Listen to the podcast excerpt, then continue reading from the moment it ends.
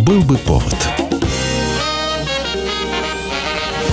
Здравствуйте, я Михаил Антонов, и эта программа «Был бы повод» 23 мая на календаре. И рассказ о событиях, которые происходили в этот день, но в разные годы, ждет вас в сегодняшней передаче. 1829 год, 23 мая. В Вене Кирилл Демьян официально запатентовывает свое новое изобретение – музыкальный инструмент аккордеон – Аккордеон он изготавливает вместе со своими сыновьями Карлом и Гвидо. Кирилл Демьян, родившийся в Румынии, имеющий армянские корни, в Австрию приехал в поисках работы. Он был специалистом в настройке и установках органов. Но свободное от работы время Демьян посвящал тому, что пытался что-то изобрести. В итоге он придумывает гармонику с готовыми аккордами – сам Демьян говорит, одной кнопкой можно воспроизводить несколько аккордов. Можно выполнять марши, арии, различные мелодии. Это может делать даже человек с небольшой музыкальной практикой. Также его можно переносить с собой. Те, кто любит путешествовать, особо оценят этот инструмент. Новинка действительно приглянулась австрийцам. Уже через некоторое время традиционные застольные песни, народные песни исполняются именно под аккордеон. После инструмент станет популярным и в других странах. Сначала в соседней Германии, а после и во Франции.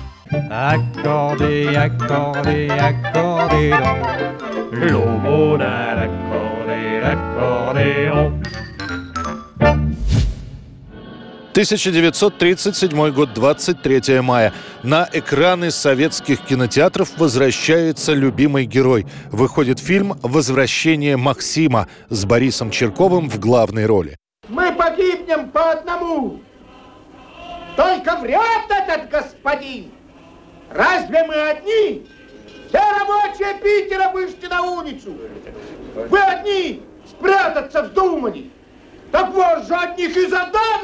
1932 году, то есть за пять лет до этого, в газетах сообщили, что режиссеры Козинцев и Трауберг приступают к созданию большой революционной кинопоэмы в трех сериях. Первый фильм «Юность Максима» появился в 1935 году и был принят неплохо. Но, учитывая, что первым ленту в конце 1934 года посмотрел Сталин, и картина ему понравилась, других мнений и быть не могло. Кино хорошее, нужное, создатели и исполнитель главной роли получают сталинские премии. Сразу же после первой части начинается работа над вторым фильмом, а параллельно снимают отдельные эпизоды и третьей части «Выборгская страна». После этого у кинотрилогии начинается настоящая слава. Цитаты из фильма уходят в народ, исполнители главных ролей становятся любимцами. Михаил Жаров, Борис Черков на улицах начинают петь любимую песню Максима. Крутится, вертится шар голубой, Крутится, вертится над головой. Эта песня, кстати говоря, не что иное, как страдательный роман с конца 19 века. Правда, никакого шара в песне не было. Был голубой шарфик, который был готов упасть с танцующей барышни. 23 мая 1945 года. Будучи разоблаченным и находясь в плену у британцев, кончает жизнь самоубийством рейхсминистр внутренних дел, начальник РСХА Генрих Гиммлер.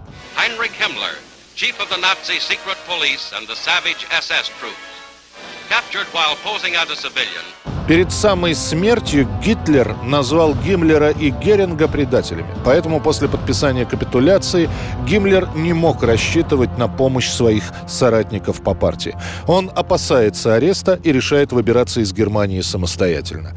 Гиммлер делает документы на имя сержанта Генриха Хитцингера. И с этими документами он пытается покинуть оккупированную территорию. Чуть больше двух недель он продержится на таком нелегальном положении. 21 мая Гиммлера и двух его его помощников задержат на контрольно-пропускном пункте, который организуют бывшие советские военнопленные, состоящие на службе в британской армии. На протяжении следующих двух дней Гиммлера перемещают из лагеря в лагерь. 23 мая Гиммлер окажется в британском 31-м лагере для допроса гражданских лиц. Понимая, что терять больше нечего, рейхминистр раскрывает, к удивлению многих, во время допроса свое подлинное имя. И вот документы об аресте оформлены, остался только осмотр врача. Гиммлер отказывается открывать рот для осмотра, а когда это начинают делать принудительно, раздается звук лопающегося стекла. Гиммлер раскусывает небольшую ампулу с цианидом и буквально через несколько минут умирает.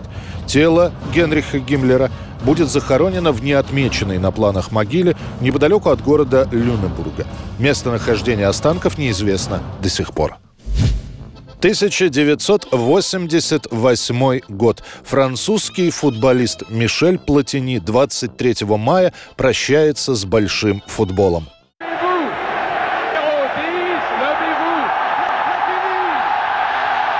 В городе Нанси состоятся три матча. Нанси с итальянским Ювентусом.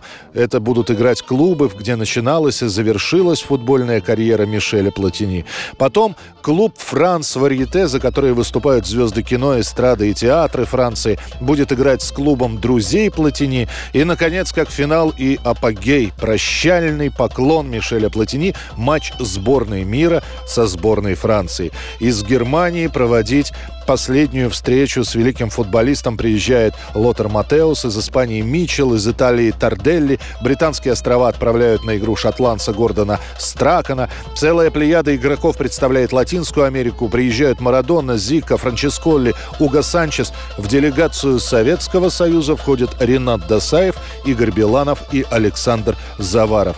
А на последних минутах игры происходит трогательное событие. Виновник торжества Мишель Платини под аплодисменты, а аплодирует весь стадион, покидает поле, уступив место своему восьмилетнему сыну Лорану.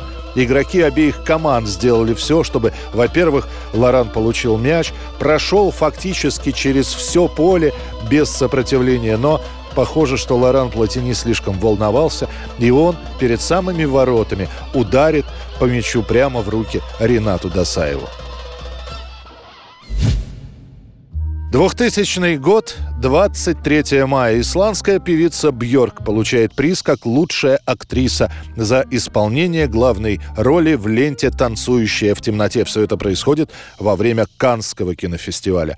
Выход фильма в прокат сопровождается многочисленными скандалами, а после того, как стало известно, что документальный фильм о съемках ленты «Танцующая в темноте» под названием «Сотни глаз» поступает в официальную продажу, Бьорк собирается подавать на режиссера Ларса фон Триера в суд.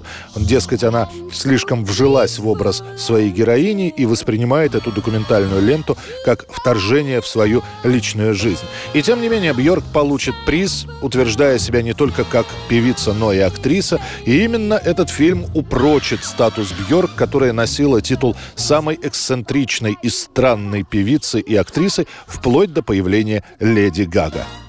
Это была программа «Был бы повод» и рассказ о событиях, которые происходили в этот день, 23 мая, но в разные годы. Очередной выпуск завтра. В студии был Михаил Антонов.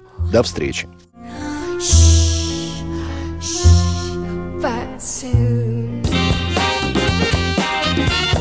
Был бы повод.